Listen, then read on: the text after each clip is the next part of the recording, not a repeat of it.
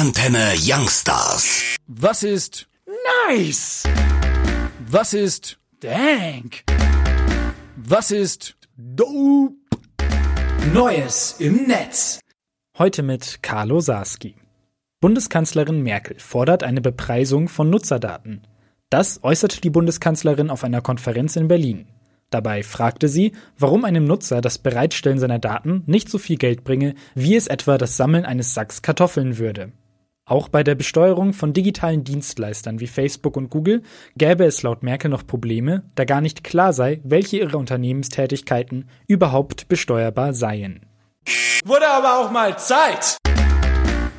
Chinesische künstliche Intelligenz benotet automatisiert Klausuren.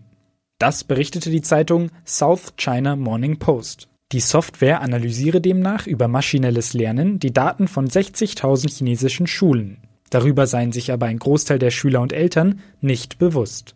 Die chinesischen Forscher, die an dem Projekt arbeiten, teilten mit, dass die künstliche Intelligenz inzwischen in der Lage sei, komplett ohne menschlichen Input zu arbeiten. Alright! Polizei warnt vor Datenschutzgrundverordnungsbetrugsversuchen. Das teilte die Polizei Niedersachsen auf ihrer Website mit. Nutzer sollen zurzeit besonders vorsichtig sein, wenn sie auf Datenschutzgrundverordnungs kurz DSGVO E-Mails antworten.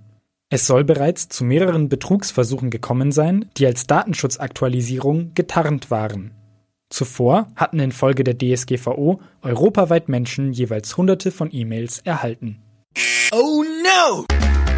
Das Amoklaufspiel Active Shooter ist von Steam verbannt worden. Wie Valve, der Entwickler der weltgrößten Spielevertriebsplattform Steam, bekannt gab, stand das Studio, welches den Titel veröffentlichte, schon länger unter Beobachtung. In der Vergangenheit wurden immer wieder sogenannte Troll-Spiele unter dem Namen des Entwicklers veröffentlicht.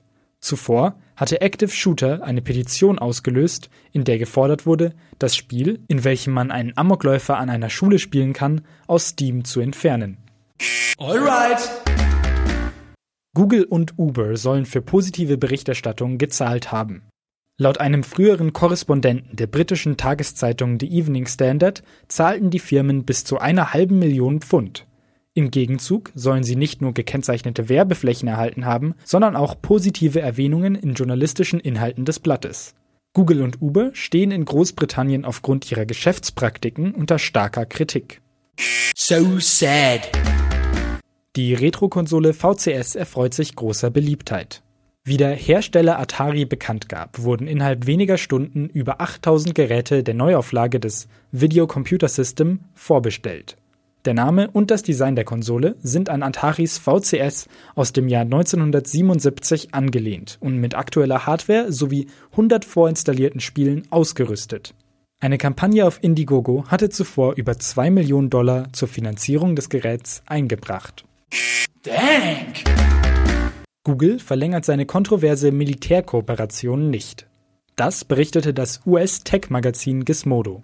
Beim Projekt mit dem Namen Maven sollten Machine Learning-Verfahren von Google genutzt werden, um Spionagebilder der US-Armee automatisiert zu analysieren. Google wolle nun das Projekt 2019 nicht mehr verlängern und damit die Kooperation beenden. Zuvor hatte es interne Proteste und eine Petition mit mehreren tausend Mitarbeiterunterschriften gegen Maven gegeben.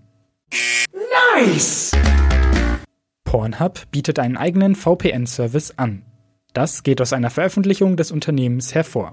Ein VPN-Service ermöglicht die anonymisierte Nutzung des Internets, die laut Pornhub für ihre Nutzer besonders wichtig sei. VPN Hub, wie der Dienst der Website heißt, ist für Android, iOS und PC kostenlos verfügbar.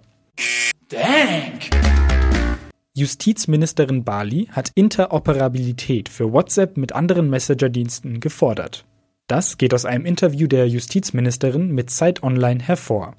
Demnach will sie WhatsApp per Gesetz dazu verpflichten, sich für andere Messenger-Dienste zu öffnen. In dem Interview sagte Bali aber auch, sie wolle auf einen europäischen Vorstoß für das Vorhaben warten. Alright!